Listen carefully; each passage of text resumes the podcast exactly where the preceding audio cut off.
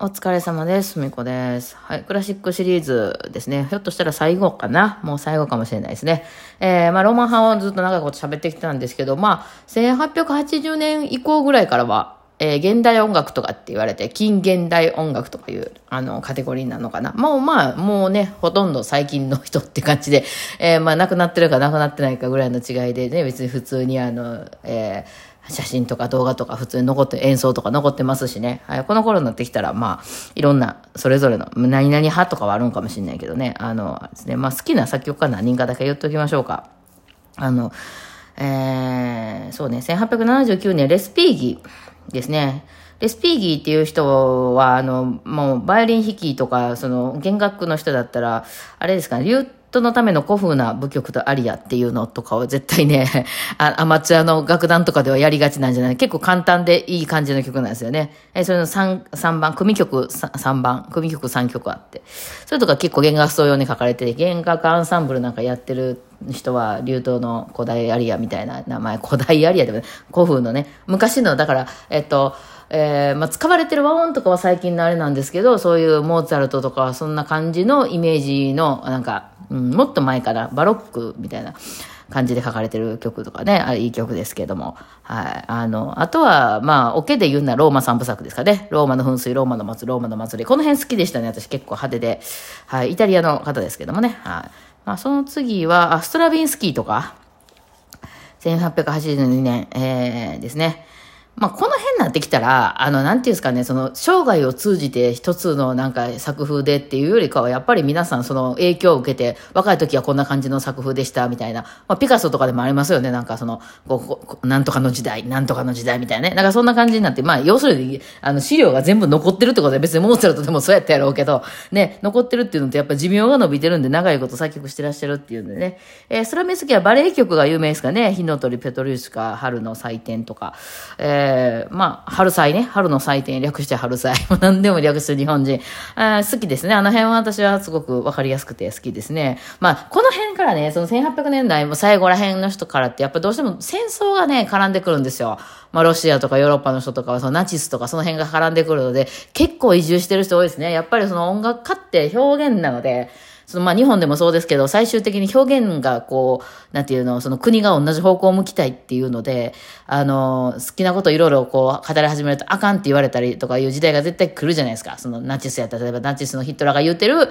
ような方向、同じ方向を向いてる人は使ってくれますけど、なんか自由なね、あの、他の、例えば、えー、他の地方のあのユダヤの人たちが作った曲素晴らしいとか言うたらもうね、もう抹殺もんすからね。いや、そういうのがあるじゃないですか。だからまあ、あの、いろいろもうみんなアメリカに渡す。そうだからまず、まずアメリカに渡るんですよね、大体ね。えー、そのまま帰ったり帰らなかったりと、ストラビンスキーハリウッドとかに住んでたみたいですけどね、最終的にはね、最後はちょっとわかんないけど。あ、なんかここシャネルと不倫してたみたいな話もありますね、ストラビンスキーさんね。えー、そうですね、バイオリンで言うと、えー、プルチネルラかなあの、イタリア組曲っていう、あ、プルチネルラっていうバレエ曲だからあれ、バレエ曲でしたっけ？を、その、ご自分で、えっ、ー、と、チェロ用とかバイオリン用にあの編曲し直してる組曲があって、イタリア組曲。あれすごくわかりやすい。ちょっとバロックっぽい感じのね。そうなんですよ。だからこの辺のまあ、こ今から話す何人かもみんなそうなんですけど、原始主義って言われるのとか、新古典主義って言われるやつとか、そうさ前ちょっと出てた十二音技法とか、そのいわゆるちょ、ちょっとそのめっちゃ昔のバッハみたいな感じの作風を作るっていうのもまたそれはそれで流行ってて、和音とかは今風の音を作るんやけど、昔の、だからアレンジやな。だから今がほら昭和のさ、あの昭和歌謡とかを今の令和の人が歌ったりとかするやん。でも、ね、すごいなんかこう、なんていうの、あのリ、リメイクというか、あの、リマスターというか、そう。で、作るけど、え、曲のメロディーとかはそんな感じの昔の感じなんやけど、やっぱりそのもう技術がだいぶ上がってるからさ、その昔の曲のもう一回、作るやつとかって今でも結構、あの、ありますよね。あの、この間私やったあの、えタイミングってブラックビスケットでしたっけ？のタイミングを最近の人があの出してるやつとかも、あの、メロディーだけ聴いてる人は多分一緒やけど、和音、コードとかね、あと使ってる機材とかが全然違うから、あの、前よりもなんかおしゃれな感じになって、こう、いいよねっていうのはあったりしますね。なんかそんな感じですよね。多分、その、スラビンスキーさんとかも、その昔の曲な感じで書いたりするけど、やっぱりその昔の曲とは違って使ってる楽器も全然違うんでね、あいいよねって、うん、なったりしてね、あの、スラビンスキーさんとかは結構日本にも来てはったことがあって、ね、あの、そういうの、いろいろ、あの、交流があったりとかはあったみたいですけどね。はい。さあ、その次ね、もうなんか、私、ロシアが好きなのな、きっと。なんだかんだ。えー、プロコフィエフね、1891年生まれプロコフィエフ、ロシアの人で、その後アメリカに渡ったりしてるのかな。ロシアからアメリカに行く時点で、多分それ戦争でなんですよ、絶対。えー、戦争でちょっとやり、活動しにくくなってきてアメリカに渡ろうっていう時に、あの、日本経由で行ってはりますよね。シベリア鉄道乗ってこう、日本にまず渡って、えまずほら、亡命みたいな感じやから、あの、その、ちゃんと旅行とかで行くわけじゃないからさ。うん。で、日本で、そのアメリカ行きの船とかに乗ろうとしてたけど、なんかそのシーズンがずれて、あの、結局半年ぐらい、半年がなんか日本にいてたみたいなね。えー、その間に結構いろいろ、あの、その、当時の日本の人たちとあの交流があったみたいなね。プロコフィエフはめちゃめちゃ綺麗ですね。なんか私、あの、まあ、それいろいろ、その、時代によっても作る曲違うんですけど、まあ、古典主義みたいなのも結構やってはる人で、もうまさにその古典交響曲って言って、交響曲の一番とかは、あの、これね、多分知らない人が聞いたらめっちゃクラシックやなって思う。なんか、あ、なんか、ハイドンとか、なんか、あの、シューマンとか、なんか、そんな感じかな。いわゆる、あの、日本人が、え、あの、想像するクラシックって、もっと昔な、なんか、ウィーンとかのね、モーツァルトとか、ベートーベンとかと思うんですけど、なんか、その辺の作品かなって思うような、でもよくよく聞いたら、あれっていう、なんか、和音が、なんか今超おしゃれな和音入らへんかったとか、なんかものすごい音がぶつかってるけど何これみたいなのがちょいちょい入ってきますね。えー、だからその、そういうことでリメイクみたいな感じですね。うん。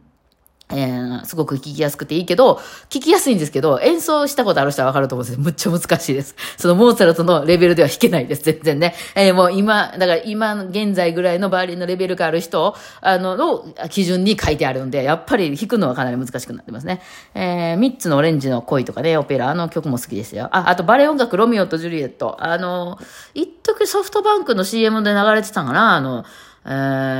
ー、白い犬が出てた時代の、よっしゃ、私今どうなってんのか知らんけど、え、ロミオとジュリエットっていうのはチャイコスキーも書いてて、あの、両方有名ですけど、私はもう完全にプロコフィフの方がめっちゃ好きですね。ピーターとカミなんかも有名やけど、あれはなんか私あんまり何も入ってこんかな。あバイオリン関連で言うと、バイオリン競争曲とが1番と2番あるんで、コンチェルト1番2番あって、2番の方が有名ですけど、私は1番が好きです。はい。バイオリンソナタも1番と2番があって、2番の方が有名なんですけど、2番がね、えっと、フルートソナタと一緒になってるんですかね。まあ、どっちが先やったかって感じじなんですけど、あの、まあ、おあの、本人があの編曲というか、まあほぼ一緒ですけどね。あの、バイオリンソナタの2番って超有名ですごい聴きやすくていい曲ですけど、えー、私も1番の方が好きですね。はい。あの、大体そのキャッチーなやつ嫌いなんですよ、私。やっぱ私の感覚がずれてんだよね。あの、みんながいいよねっていうか、ええー、ってなんねん。なんか、どこが？みたいな。わかんない。これね、青が好き、赤が好きっていうのと一緒やと思いますよ。あの、ね、赤、赤のものっていいよねって言ってる人が青好きな人が見たら、ええー、どこが？ってなんのと一緒。これは個性なんでしょうがないね。はい。で、えー、まあ、ラストですね。もうこっからでラスト。